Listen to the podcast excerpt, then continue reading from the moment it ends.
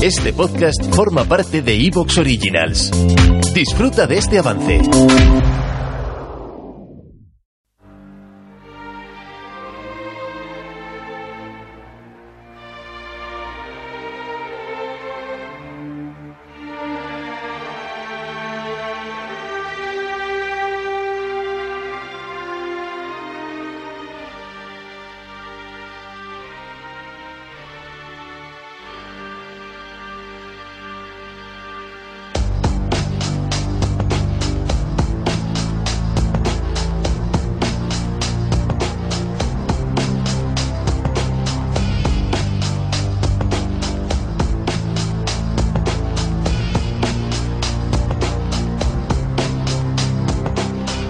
Tardes, amigas y amigos oyentes del colectivo Burbuja. Os doy la bienvenida a un nuevo programa de radioactividad, economía directa.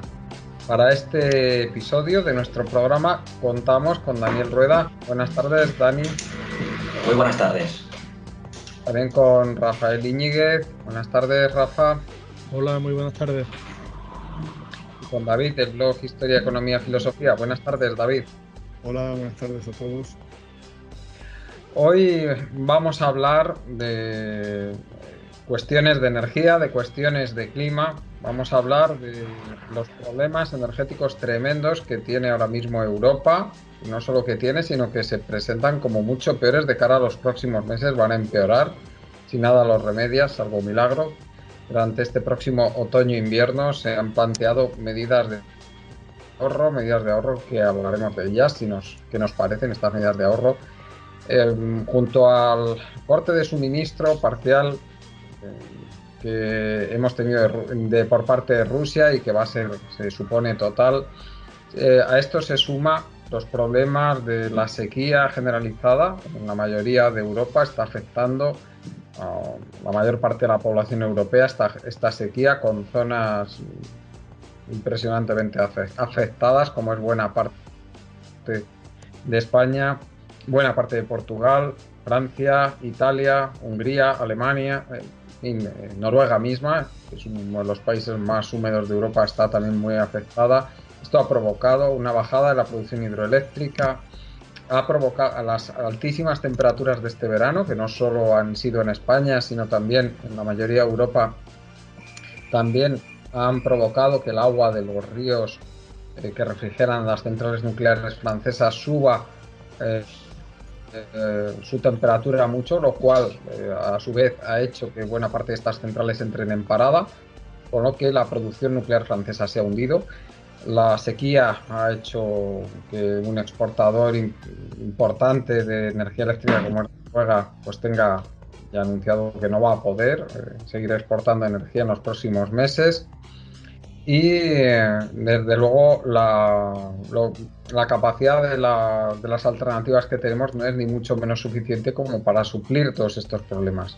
Tenemos los problemas de sequía que han hecho que el transporte de combustibles fósiles, especialmente carbón, por el río Rin para alimentar las centrales de carbón, pues se dificulte muchísimo. En fin, eh, afrontamos una situación crítica en Europa, vamos a describirla y vamos a ver qué, qué, qué nos parecen las medidas que se están tomando para, para intentar paliar esta, esta, situación tan grave. Y hablaremos también de, de, lo que ha supuesto, de lo que está suponiendo esto que, que nos parece como el, el, preludio de lo que eh, va a ser la tónica general y empeorando en los próximos años de, del clima, eh, del clima especialmente durante, durante, la época veraniega, que es el, este verano terrible de calor que ha batido récords por muchísimos sitios eh, de Europa y del mundo, eh, pero que ha hecho que el calor unido a la sequía, pues, bajadas en las cosechas, dificultades en el abastecimiento de agua, que haya un tensionamiento de los sistemas de refrigeración eh, que los ha puesto al límite en muchos casos.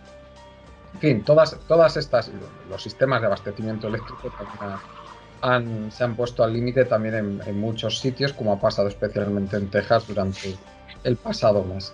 En fin, todo, todo, de todo esto vamos a hablar en este programa y a mí me gustaría, eh, David, eh, que centrándonos en las alternativas que se están proponiendo, eh, especialmente la, nuclear, eh, ¿qué, te parece a ti que se haya incluido las nucleares como, como, energía limpia?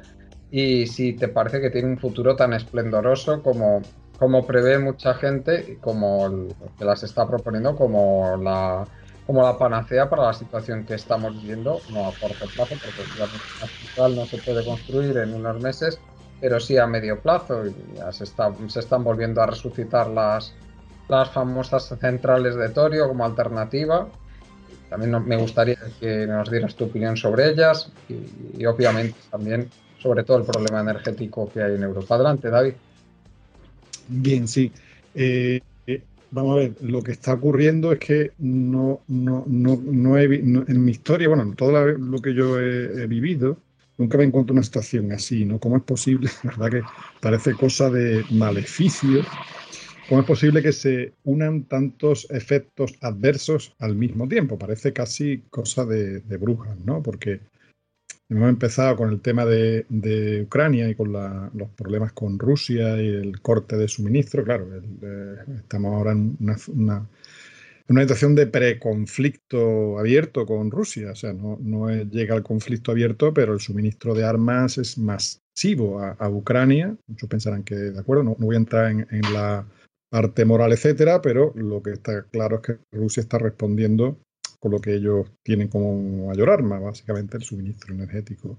Aparte que Europa de por sí está intentando quitarse de encima, entre comillas, el suministro energético, a costa incluso de, vaciar el resto del mundo de gas natural y creando unos problemas brutales en países como Bangladesh, Pakistán, Sudáfrica, que no tienen simplemente dinero, la capacidad económica y están cayendo como, como moscas. ¿no? Esos países están teniendo unos problemas bestiales.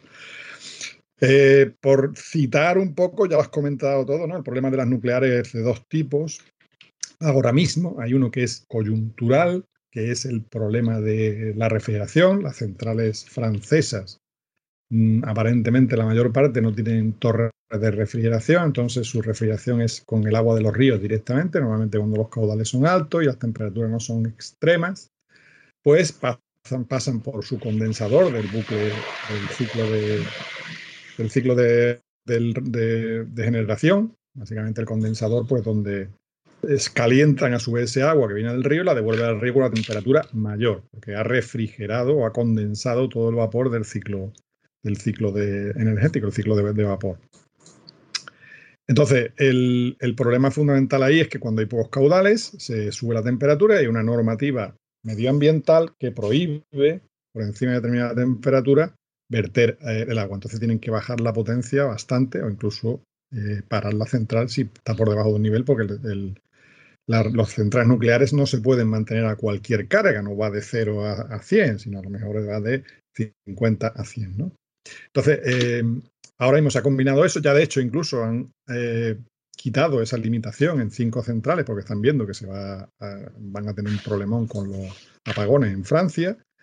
Han quitado esa restricción, o sea, directamente están vertiendo por encima, muy, por encima del límite fijado para las temperaturas y, en general, pues tienen, tienen, ese, tienen ese problema.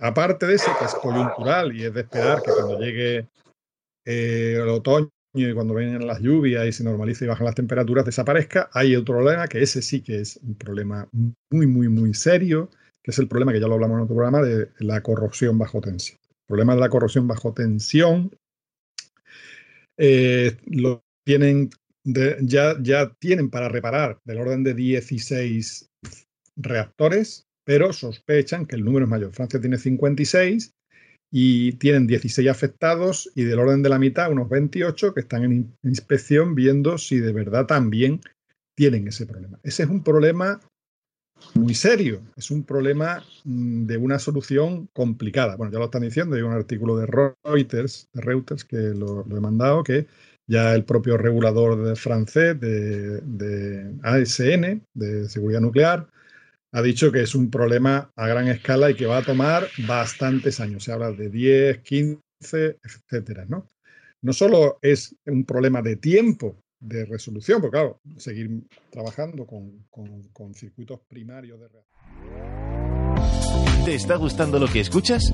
Este podcast forma parte de Evox Originals y puedes escucharlo completo y gratis desde la aplicación de Evox. Instálala desde tu store y suscríbete a él para no perderte ningún episodio.